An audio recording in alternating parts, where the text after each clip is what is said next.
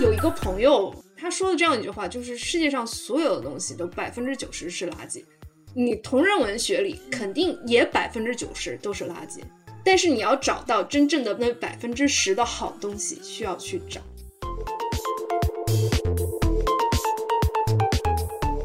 很多女性以前是从来没有在大庭广众下说过自己的性幻想的。嗯，像同人圈是第一个给女性这样一个安全的空间，写自己的性幻想，然后表述自己对性的态度。它对某些人群，它起到了一定的性别或性存在的启蒙的这个对，我觉得是这样。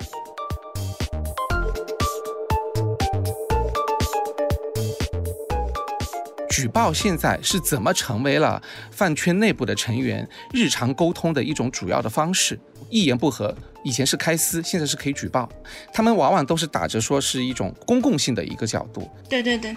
你会发现它其实它的根本的一个动力其实是出于一己私利。欢迎收听跳岛 FM。今天我们想跟大家聊聊饭圈文化与同人文学。最近亚非文学 BOT 和中东欧诗歌 BOT 两个文学 BOT 停更了。事情的起因是粉丝举报说 BOT 有讽刺他们偶像的行为。这两个 BOT 主要是翻译分享一些文学内容，转发的是粉丝投稿。然后其中有一篇的粉丝投稿，投稿本身没有问题，但粉丝的名字引起了肖战粉丝的不满，于是就开始狙击亚非文学 BOT。之前在今年二月底的时候，粉丝也有类似的狙击行为。肖战的粉丝大规模地举报了一篇人物设定比较边缘的肖战同人文，导致全球最大的同人网站 AO 三被抢，这引起整个同人圈的抗议跟反击。粉丝的执法行为究竟是一种什么性质的行为？饭圈语言的滥用会对我们的文学以及日常生活有什么样的影响？为此，我们请来了两位老师，一位是中国社科院文学所的郑西青老师，大家好，我是来自中国社会科学院文学研究所的郑西青。另一位是华东师范大学传播学院的吴畅畅老师。各位好，我是来自上海华东师范大学传播学院的吴畅畅。我们经常会讲饭圈，然后饭圈文化好像是从小众走到了大众，就是这几年的事情。想请两位对这个事情是怎么看的？粉丝，我觉得他不是从小众走到了大众，他是变得更加可见。中国的粉丝从啊、呃、这个世纪初期，他开始以一种比较成型的虚拟的社区出现在中国的啊、呃、文化版图当中的时候，他其实一直在寻找一种可见的机会。过去这两年当中，他可见的途径是越来越多了。这种途径可能有被动的方式，也有主动的方式。今年这个事情，我觉得它不是说它变成大众，而是它可能让更多的主流社会看到了他们的存在。嗯，对这个事情的本身的第一个认知，第二个认知是这件事情，很多人都说他们都采取了一种举报的方式来举报，说这样同人文有情色的内容，导致了 A O 三的网站最后就没有了，对吧？然后我其实看到当时他讨论和举报当中的很多的这个话语，他们往往都是打着说是一种公共性的一个角度，对对对，但一定程度上。他们标榜的为了公共利益啊，公共性的这个层面上，不管说它是情色的还是其他的一些话术表达、一些理由，你会发现它其实它的根本的一个动力其实是出于一己私利。那这其实我在考虑一个问题是，饭圈的这种行为，它以这样的一种举报，举报现在是怎么成为了饭圈内部的成员日常沟通的一种主要的方式？一言不合，以前是开撕，现在是可以举报。嗯。举报的这样的一种方式是如何一步一步成为了这样的一种，在我看来，不仅是日常的沟通的形式，甚至是一种生活的一种方式。这种政治性的边界究竟在什么地方？这是我觉得我现在会去思考的一个很严肃的一个问题。好，第三，饭圈的成型的一个基本逻辑，当然大家都会从一个文化的角度来讨论这个事情。可是问题是我很好奇的事情是，他们的平时的控评、反黑，比如说集体性的这种行动，它其实一个根本的逻辑是一个很典型的敌我政治逻辑。但实际上你会发现，这种敌我政治是怎么一步步渗透到这样的一个呃社区的形成过程当中，这是我很好奇的一件事情。尽管说他们可能是一种文化主义的热情，但是他往往他把这样的一种文化的这样的一种热情，把它政治化为了某一种很强烈的民粹主义色彩的这样的一种生存方式。吴老师刚才就点出了饭圈文化里面的这种政治性，是不是？嗯，这个是怎么形成的呢？这个好像是跟我们的社会其他的层面就有了一个联系，然后才有了这样的一个结果，是这样吗？可以这么说，在整个中国的互联网的一个发展过程当中，举报成为了一种重要的治理手段。嗯，它其实被立场化了，是一种治理手段。譬如说媒体或者说社交媒体平台本身，它会吸纳这种手段，把这种手段纳入到它的自审的自我审查的机制当中。因为他们的监察不管是人还是机器，也没有可能覆盖全部，因此他能够透过譬如说个人的举报的形式来完善他们这种自我审查，来规避他们可能所遭遇到的譬如说政治不正确的受到被指责。嗯，我觉得它本来是资本寻求自我生存的一种方式。什么意思呢？因为社交媒体平台基本上全是资本的这个运营，你要知道，譬如说在中国进行网络审查的部门有非常多，我上次数了一下，大概有十几个。那么在这种情况之下，那么资本本身其实要顺应一定的这样的一个审查的规则和机制。一方面，譬如说有自审的方式，譬如说像以前的微博小秘书，像现在的微信的后台删除；另外一个方面，它这几年它引入了一个举报的机制，也就是它其实是利用所谓的这种网民自身的力量，由下至上的来形成一种监督的方式，它把它进行立场化了，嗯，来进行一种治理。那么，这就我所说的，资本本身为了寻求一种自我持存，或者是一种所谓的这个呃生存，它采取了一种方式，把一种政治化的一种方式把它吸纳进来。嗯，那其实也有一些粉丝要求的就是不要出圈，他们要求圈地自萌，就是粉丝他其实他是有一个边界的捍卫的，有一部分的，特别是小众文化的粉丝。是这样的，我可能对这件事情的定位可能跟吴老师不太一样。我认为这次其实参加的双方都可以叫做粉丝，就是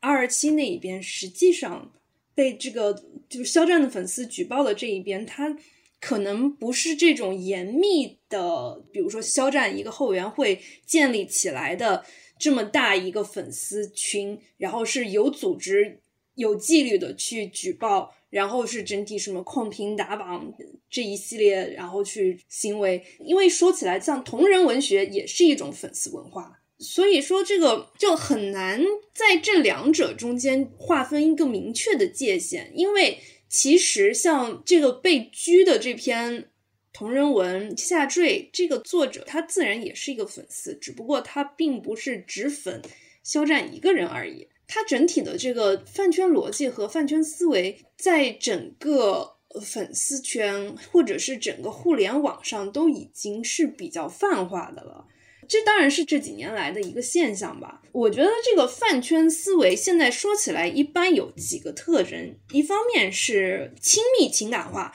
就是说他是我儿子，比如说他说的是我是妈粉，或者是我是女友粉，他是跟我极其亲密的一个人，你们怎么可以伤害他？这种是可能以前在那个粉丝文化里面是没有这一类的，虽然其实这个也挺早了。但是最近在粉圈里面是很常见的，还有一个是萌化，就比如说像，啊，包括现在官方用的一些什么阿忠哥哥啦，啊，小宝贝、小可爱，对，整个萌化掉了。还有一个是，就是它的组织化吧，就是以前的粉圈还是散粉居多，然后整个是变成一个后援会，还有所谓正主和正主的经纪团队对接的这一类的。形式是近几年才有的。然后关于圈地自萌的这个问题，我觉得很有意思的是，他们确实，即使是肖战的粉丝，他们也认为他们是在圈地自萌，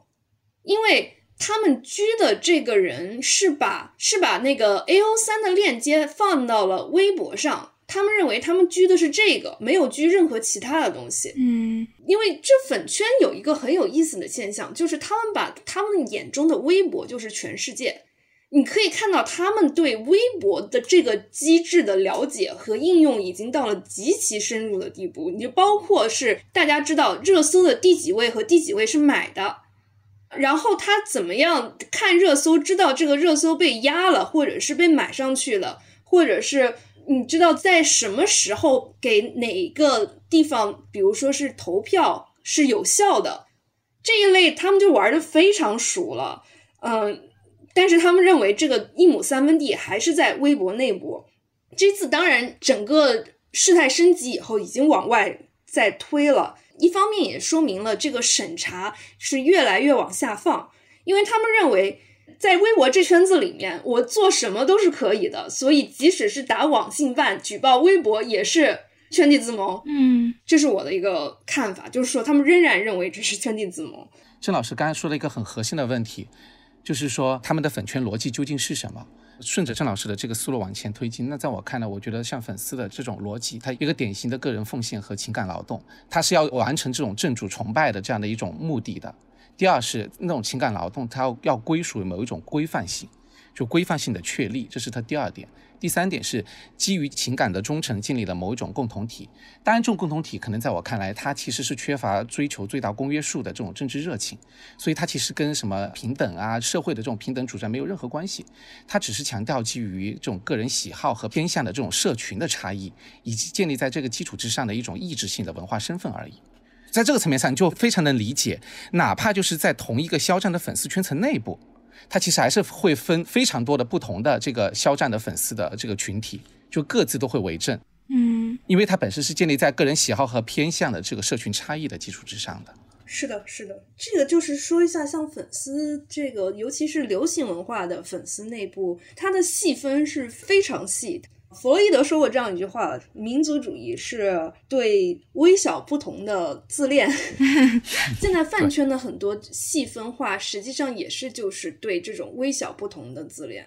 你说我不是像你一样的爱他，所以我们是敌人。嗯，就是一点点的不同就可以形成不同的社群，就是他们建立不同情感方式造成的。对，我也在想的问题事情是，就什么样的大环境是给了这些青少年是这样的一个？因为譬如像我们那个年代，我们那时候也没有粉丝这个说法，我们叫影迷、歌迷什么之类的。对吧？其实那个时候，我们对于譬如说喜欢的四大天王这样的一些偶像本身，其实我们也都是抱着一个所谓的往上仰视的一个态度的。跟现在的这个青少年，跟现在的这个他们的粉丝，呃，与偶像跟正主之间关系，我觉得有很大的差别。我觉得这个差别怎么形成的？它当然有很多啊，多因异果。譬如说，它这个当中，你说跟女性意识的崛起有没有关系？有关系。跟消费主义的意识的崛起有没有关系？也有关系。刚才西青老师说了一点，就是他用了弗洛伊德的话说，是这个微小的这种微小的不同的差异的自恋。对，就这种微小的差异的，怎么会在粉丝圈层内部会被放大？这个放大的一个前提，我个人认为啊，我觉得还是跟改开以来的这种占有性个人主义的这种发展有密切的关系，跟这种譬如说我国的社会，尤其是现在的青少年，随着整个社会转型当中所出现的，譬如说上个世纪五十年代美国就所说的这种孤独的人群，就是所谓的个体化 （atomic）。原子化。对对对，这种原子化的这种，我觉得是有密切的关系的，因为在这种状况之下，个人的 psychology 就个人的心理，他会特别强大和放大自我的诉求。嗯，原子化社会这一点我是特别赞同的，而且现在有一个问题，就是年轻人的精力，他除了去犯谁，或者是为自己喜欢的人来伸张正义之外，他并没有其他的出口，因为现在给粉丝的一些。就是其他的社群的存在，就基本上不存在，他没有其他介入社会生活的方式，而很多时候，嗯，就是在年轻的时候，就十来岁的时候，是喜欢和其他人一起社交了，然后这个时候，你除了粉圈以外，其他没有一个这样的出口。你这个其实可以举一个韩国的例子嘛？韩国那时候倒朴槿惠的时候，就姐姐来了这个很著名的一个。slogan 嘛，就很著名的一个标语。他当时就是梨花女子大学的学生，他的毕业生回到学校来导朴槿惠。然后这个时候，你会发现他的整个组织方式和韩圈追星的方式是一样的，打 call 方式一模一样。他们是用粉圈的方式来做政治，但是可以做，就完全是可以做的。那你就可以说，他们把这个粉圈的这种组织形式用在了一个真正对社会生活有用的地方。但是这个。嗯，其实就是有一个例子是詹金斯说的，就是他当时是有一个星际迷航特殊的粉圈叫 Galax，就是那个星系，然后他把它念成 Galax，就 Galaxian。哦，然后这些人是做什么呢？他们做 campaign 是要求制片方在 ST，就是 Star Trek 的这个电视剧里面安插一个性少数人角色。嗯，呃，就是说，就是 representational 的问题，就是代表性问题，就是你们这么大一个电视剧里面，居然一个性少数派人士都没有，我们需要加一个人进去。嗯，也他们是就是主主要是做这件事的。然后因为那个粉丝文化跟性少数的这个 LGBTQ 运动一直联系比较紧密，所以呃这方面的行动还是蛮常见的。呃，如果你去梳理啊媒体报章或者是一些学界的这个过去的，比如说半个多世纪以来他们用语的话，你会发现 activism 和 activities 它会用的比较多，但实际相对应的之前有一个词叫 social movement 社会运动这个词就慢慢就没有了，就消失了。比如说 social movement 它其实是一个非常显性的一个词，也是一种比较显性的一种行动的方式和模式，它可能更多的也是跟呃，比如这个国家的，比如产业工人有密切的关系，所以那个时候它可能更加体现的其实恰恰是一种左派所说的这种 class struggle。阶级斗争，但实际上二战之后，整个西方社会，尤其是英美两国的去产业化，它导致的其实很大程度上是这种所谓阶级政治的衰落，取而代之的是一种呃身份政治或在线政治的崛起，而且这些政治本身之间是彼此重叠的。就像刚才七青老师讲的，比如说它有同性恋平平权、黑人平权、女权主义运动，包括粉丝运动，它很多这种运动，它更加侧重的是一种个人的文化的认同、身份认同，以及一种在线性的平等。它其实严格意义上来讲，它并不是建立在以前过去所有的建立在那种经济还原论的基础之上的，它并不涉及到一个本质性的所谓的经济结构的问题，它更加涉及的是一个文化在线身份认同的问题。那如果是就是个人都处于这种非常原子化的状态，彼此都很孤立不联系，那是怎么会组成他们的这个组织性为什么会这么强呢？对，因为这个有很多种理解方式嘛，所以我想，如果是从一个实际的角度来说的话，粉圈。有这样严密的组织性，跟他那个最早是从韩国，嗯，呃，韩国当时的是一些经纪公司直接入驻贴吧，然后在贴吧上手把手的教他们怎么追韩星，然后是把整个韩国那一套的组织形式给搬了过来，然后其实这就是慢慢的从就是韩圈就一步一步扩大，嗯，到了整个饭圈，然后像中国。尤其是当时是二零一四年，就是 X O 的归国四子开始，嗯，就整个饭圈文化在中国一下子铺展开来，跟韩国关系还是挺大的。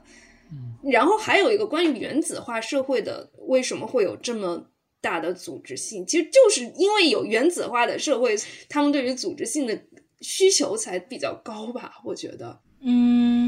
我同意，因为大家本身就是这种原子化、孤立化的状态。但是问题实际上，每个个体它其实是有社会属性的诉求的。那在这种情况之下，它其实反而对于组织、对于集体的这种向往、这种诉求一直是存在的。刚才西青老师提醒了我一点，是说，就是这些青少年，他严格意义上来说是会把粉丝、粉圈当做是他们自己的社会化的。一种重要的形式。我们说传统社会学理论当中讲社会化，无非就讲学校、讲家庭教育。但实际上，我甚至会觉得，在这个过程当中，当代的社会的这种个人主义的这个盛行，加上这种我们这种原子化社会的出现，我觉得反而在这过程当中，这个粉丝文化的这种内部的组织，反而一定程度上也是帮助了，或客观上成为了他们社会化的一种形式。这个社会化，如果呃说的更直观一点，是指。譬如说，我到底加入到这个组织当中，我喜欢谁？我为什么喜欢他？因为他，我我改变了我自己的人生观，我自己的世界观，或者说，在我的人生观世界观没有形成之前，我借由他，我可以找到我自己的某一些所谓的精神寄托也好，或者是其他的一些人生价值也好。那像是同人小说、同人文学，也是这种自我教育，还有这种社会化的一种在文学上的体现吗？它是一种，因为我看郑老师翻译的詹金斯的《文本盗猎者》，他说的是一种。粉丝他不光是消费这些流行文化，他有一种在创作的能力，他有一种写作的能力。就他们不光是这种特别愚蠢的接受者，也是创作者。这个是不是也是像是印证了说这个是一种自我教育和社会化的这方面的这种功能呢？因为喜欢同人小说的他自然也是粉丝圈，他可能喜欢的不是某一个人，而是某一个一个群体或者是一个媒体文本吧。你就比如说，我最早看同人的原因是因为我喜欢魔戒，然后我当时在我周围找不到什么就是跟我一样疯狂的魔戒粉，所以我后来是到网上找到了跟我一样疯狂的 粉丝，嗯，然后才进入了这样，因为其实是一个寻找同好、寻找喜欢一样的人在一起，形成了一种亲密性的社群嘛。嗯，你要是说是特别的自我教育，我觉得可能话不能这么说，还有一个就是这个这个我需要讲一下，因为我对粉丝文化这一方面比较了解。为什么詹金斯那个时候一定要强调这个是粉丝的能动性这个问题？是因为当时在西方的媒体对粉丝有这样一种偏见，就是是无脑的蠢货，他们就是坐在沙发前什么都不干，然后看到自己喜欢的明星或者是什么东西就全情投入，然后会。其实我们现在也有这样的指责。对对，就是说如何扭转这样一种刻板印象。因为在文化研究里面，怎么样证明一个文化是好的呢？我们就要证明它是反叛的，嗯，就是所谓的反叛叙事，这方面就会强调的比较多一些。但确实也没有错，粉丝文化其实就是一个对大众文化的一个反叛和再挪用，用他从大众文化里面得到的一些信息，重新按照自己的想法塑造，然后这个时候就会带上粉丝自己的能动性，而且这样的能动性就有很多的潜力。当然，詹金斯他强调的是他进步的一方面，《星际迷航》也确实是一个比较进步的文本，因为它其实是在美国电视剧史上第一个用黑人女明星演一个正常的人物。嗯，他是第一次用一个亚洲人演一个正常的人物，第一次有了一个黑人女性和一个白人男性直接在电视里面接吻，这个在当时是就石破天惊的，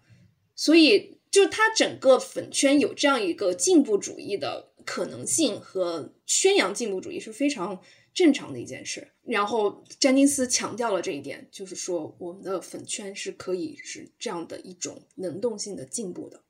那联系到我们就是当下的这些同人小说，就比如说肖战的小说，那这个问题应该怎么看？嗯，这个因为在后来的一些粉丝文化研究里面就没有。像詹金斯那么乐观了，就是说，你一方面你当然是要打破这种刻板印象，要为粉丝文化证明，但另一方面你并不能无视，其实粉圈里面有非常多的暧昧的、黑暗的、反动的这样的一个倾向。而且其实是可以这样说的，粉圈的问题，它不仅仅是他自己的问题，它一定反映了社会上整个社会的一个问题。因为粉圈是一个小社会，嗯，就是同人圈里面的进步的人和不赞成进步的人，我不知道这个比例是怎么说，但反正你不能说这个事情只存在于粉圈。嗯，因为对同人我不是太了解。说实话很惭愧，我的认知当中，以前我大概在一零年之后，呃，有看过一段时间的同人小说，因为大概了解一下情况，我可能都是从晋江来看的，这可能是比较初代的这样的一个个网站哈，一个平台。那后来就有各种各样的像 Loft 或像 L Three 这样的呃部分。刚才那个西青老师有一点，我突然想讲，就是刚才他说这个粉丝在讲能动性这个问题。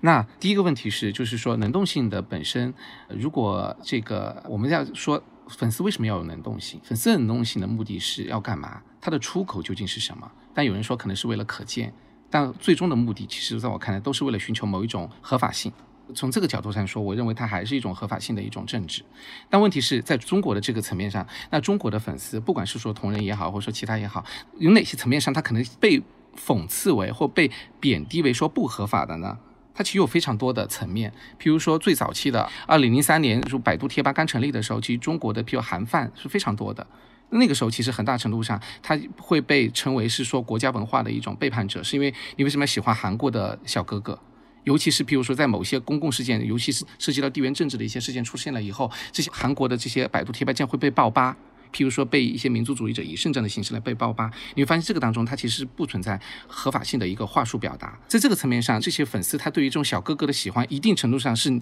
对于既有的这种支配型的男性气质的一次挑战。呃，因为我不止一次听到过很多的，譬如说我周围的一些朋友，他们对于这样的男生的这样的一个男性气质的一种批评，像去年还是前年，在网上曾经引发过的知识分子的，譬如说关于男性中国的男性的偶像的娘化现象。甚至还端出了梁启超的名言，把它做了一个改动，说“少年良节之后国不存”这样的 都出来了。嗯，你会发现在这种情况之下，它也是有失正当性的，对吧？或者说合理性的。另外还有一个就是低俗。就被贬低为是一种低俗，这种这种可能更多的是在于一种精英主义的视角，一种代际性的色彩，认为粉圈的这种呃文化本身，包括比如说粉圈里面他们讲话的那种脏痞的这种特色，其实是非常多的。所以我其实刚讲的一个问题是，如果当我们在讲中国粉丝，他可能是具有更多的能动的性的时候，我更关注的是他能动性之后，for what purpose？他可能是为了可见，为了 visibility。也就是他去寻找某一种合法性的一种政治，那我们得理清楚他面对的某一些所谓不合法的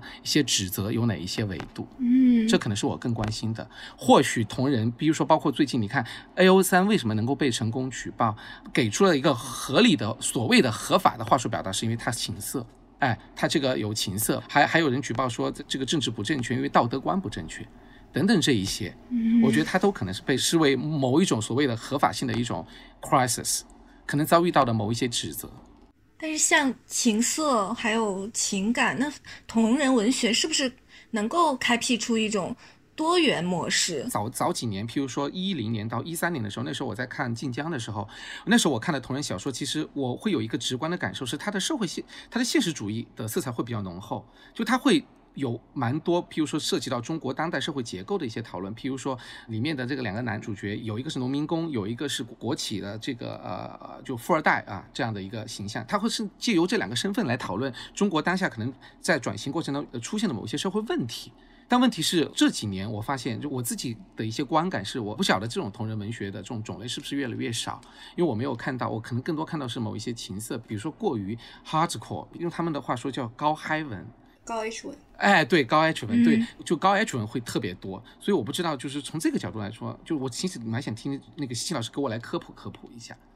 我想说一下，为什么现在高 H 文变得这么可见，是因为以前我们在写同人文的这些网站是可以发高 H 文的，它不用发到其他地方去。那现在的那个网站，比如说 Lofter 是不可以发高 H 文的，你发一下试试，马上就被屏掉，或者是晋江是脖子以下禁止描写，然后原来一开始用一些国内的，当时是用不老哥，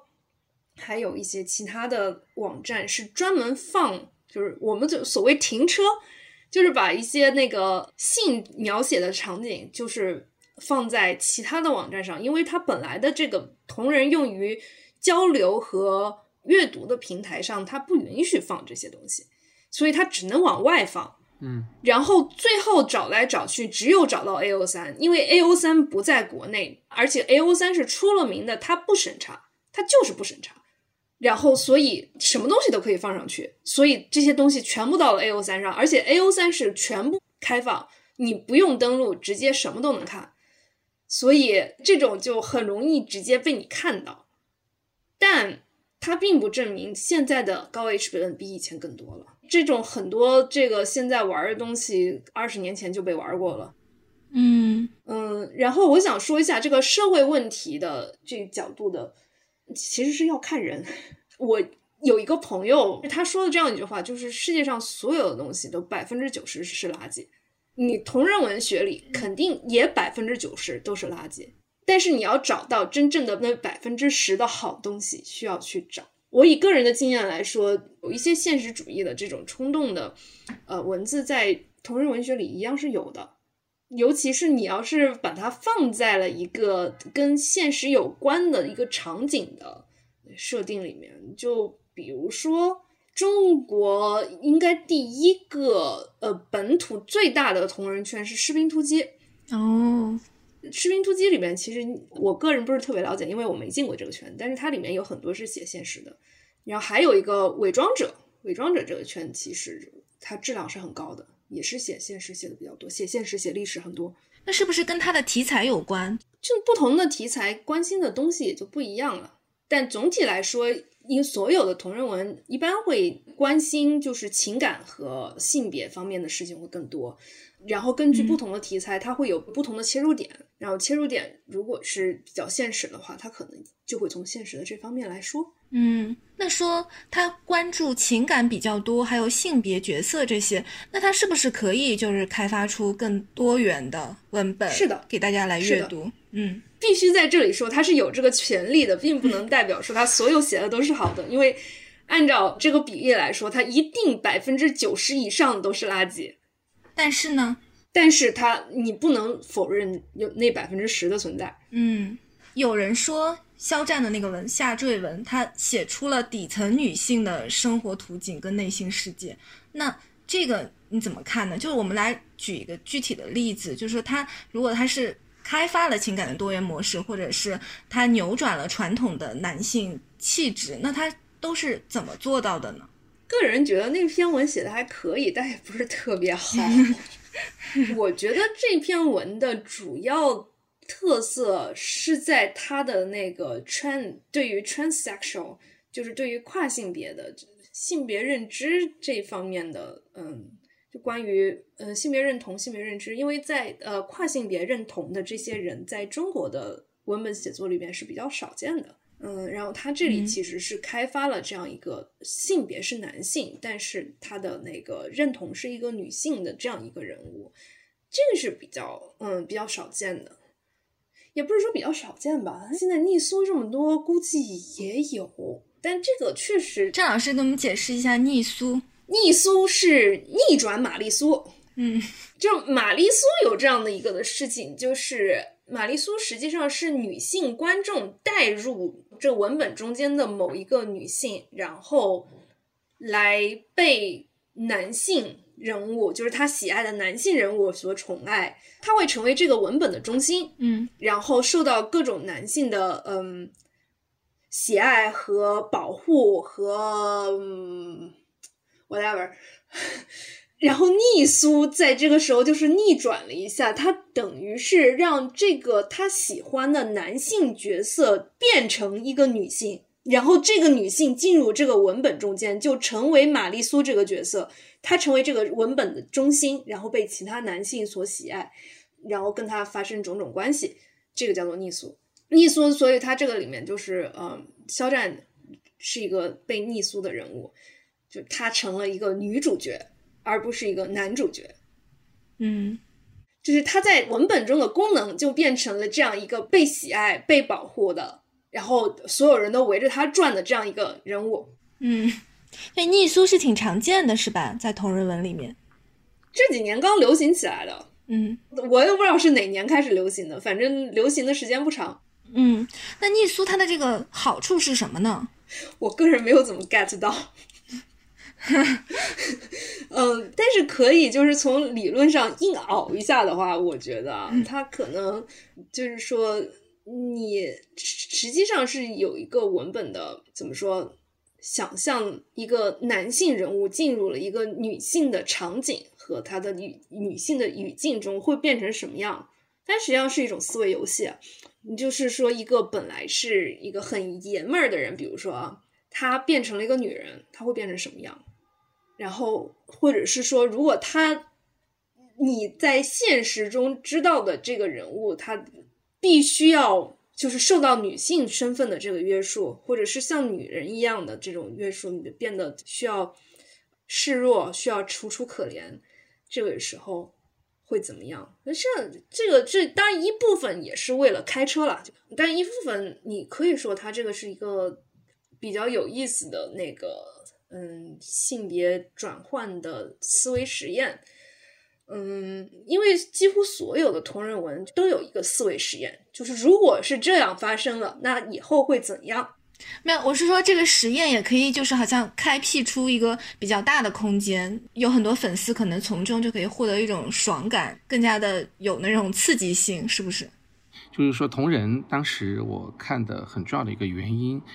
呃，是因为我发现，在这样的一个文学创作，不管它是一个想象的空间，还是一个怎样的啊一个空间当中，一个文本的空间当中，你似乎可以看到，其实在中国的主流媒体上，或者主流社会当中，几乎是不可见的，相对比较多元化的性别学说、性别理论，包括还有这个性存在的表述，包括刚才那个呃张老师讲的像 transgender、transsexual 这种，你都可以在同人文当中可以有比较直观的展现。刚才那个郑老师他从的一个角度是从，譬如说这个。男性和女性的力量关系的角度来看这样的一个现象，来来解读关于逆苏的这个事儿。但我可能更关注的一点事情是在这样的一个所谓的文学，不管说它百分之九十是不是垃圾，你会甚至觉得在这个当中是一个很典型的这种性别和性存在的多元主义的这样的一个我们说虚拟的一个空间。而在这个空间当中，我有点类似于赖希所讲的这种性解放的这样的一种姿态。只不过说，这种姿态本身，这种这种途径本身，在多大程度上它能够对现实产生反哺作用，这是我最关心的。还是说，只是大家在文本上就是过个口瘾而已？这是我最关心的一个问题。第二个是我可能更关心的，还有一点是在讲，那我国的这个性别其实很少得到一定程度的梳理。我们可能更多讲的可能是妇女工作。嗯，那顶多可能有学者，可能西方的学者会说这是一个什么 state feminism 国家的国家女权主义，对。但是实际上，就是我们关于性别、关于婚姻、关于家庭、关于这个整个的这个性存在也好、性别也好，我们的学说其实一直没有得到一个比较系统化的体现和展现。那我反而认为，像同人文它存在的意义是在一定程度，它可能会形成一种倒逼。就同人文学的这些对于性的多元化的描写，会使人们认识到这个性的多元性在现实的存在吗？这个是呃，我可以肯定的说，已经发生了。嗯，因为就同人圈、耽美圈在中国已经有二十几年的历史吧，它不是一个新现象。而且我还可以说一个数据，就是 A O 三在大概几年前吧，一二年还是哪年做过一个统计。问他的嗯参与者是自己的性向是什么？大概选择纯的异性恋的只有百分之三十左右。嗯，据我的理解，并不是说真正只有嗯性向认同比较复杂的人才会去喜欢同人文，或者是参与这种写作和和阅读，而是其实这样的阅读和写作。使我们对于性别的观念变得复杂了，嗯，因为你实际上现在大家对于异性恋的这个认知是什么呢？就是说他跟一个异性谈恋爱，或者他跟一个一个一个异性结婚了，然后他在社会层面他就是一个异性恋。但是你跟一个异性结婚了，或者跟他有爱情关系，为什么就证明你一定是一个异性恋呢？你为什么不可以是一个双性恋呢？你为什么不可以是一个，就比如说 pansexual，就是那个泛性恋呢？嗯，这个这个都是可能的，但是在这种异性和同性的这个二元对立的这个叙事中间是没有其他可能性的。但是在同人文学中，或者就在同人文的这种想象中是存在的。而且，其实像我们就是个人对于个人的认同，你就说。比如说，我自己是结了婚的，而且我有孩子，但是我不认为我是一个纯的异性恋。很多人其实是讲到一点，比如说像日本的那个妖异文化，也是就是嗯，在某种意义上已经开始改变他们的这个少女漫画的叙事了。就是说，他们因为有一些这种嗯耽美叙事里面出现了，就是力量相等、才能相等的两个男人。之间的这个关系的叙事，它现在出现了一些异性恋的叙事里面，也同时是男女双方是平等的，然后是互相帮衬的这样的一个行为模式，在以前是不太有的。你可以说它是一种倒逼，也可以说是它就是影响吧。但是还有一点就是说，尤其是可能在比较早的二十一世纪初，或者是那几年，很明显很多女性。以前是从来没有在大庭广众下，或者是在一个公开的场合说过自己的性幻想的。像同人圈是基本上第一个给女性这样一个安全的空间，可以就是写自己的性幻想，然后表述自己对性的态度。这是同人社群的一个很重要的一个嗯功能，在我看来是这样的。与其说它可能是一种倒逼，不如说我可能更觉得刚才的这个提供的这一系列的这个论据，它可能更加证明了是说，这样的一些平台本身是帮助了中国的这些平时不太可见的人群，他找到了某一种表达的权利的空间，又或者使得他对某些人群他起到了一定的性别或性存在的启蒙的这个。对，我觉得是这样。那另一方面，那粉丝对于同人小说、真人同人小说，他的不满的争议点在哪儿呢？嗯，是这样的。因为其实当然在西方也发生了，就有一些就所谓的 type casting，就是你如果演了一种人物出了名之后，你嗯后边就不太会有其他种类的角色来找你。你如果是一个演单改出身的人，像肖战这样，他出了成名作是《陈情令》，所以他很有可能被 typecast，或者是被类型化，被歧视吧，就是说你只能演一些耽美改编的小东西，你就是没法真正的进入主流。就是很多这种演耽改剧的，都是要后面要洗脱这一个他，因为他认为耽美仍然是一个入不了流的东西，但实际上主流文化也确实在不断的印证这一点，就是耽美不能上台面。嗯你只能暗搓搓的搞，你不能真的上台面，因为同性恋仍然是一个被污名化的一个倾向，而因为你要说起来，就是耽美和同性恋这两个就。两者之间的关系并不能完全说等号吧，就是说现现实中的 LGBTQ 存在和耽美是不完全一样的，但是在这样一个叙事里面，它是交织在一起的，就是所有跟同性有关的东西，它一切都是被污名化的，所以演耽改的人一定会被打上同性恋一样的被歧视、被污名化的一个标签。他如何去除这个标签，就不能一再的强调他跟 LGBTQ 的一个联系，所以他必须要去除所谓的这方面的联系。所以一旦红了，一定要解绑，就是因为现在是整个社会是不允许一个红了的明星还能就是真正带上这个呃性少数人群的这个标签的。所以，嗯，这个时候你再拿他写同人文的话，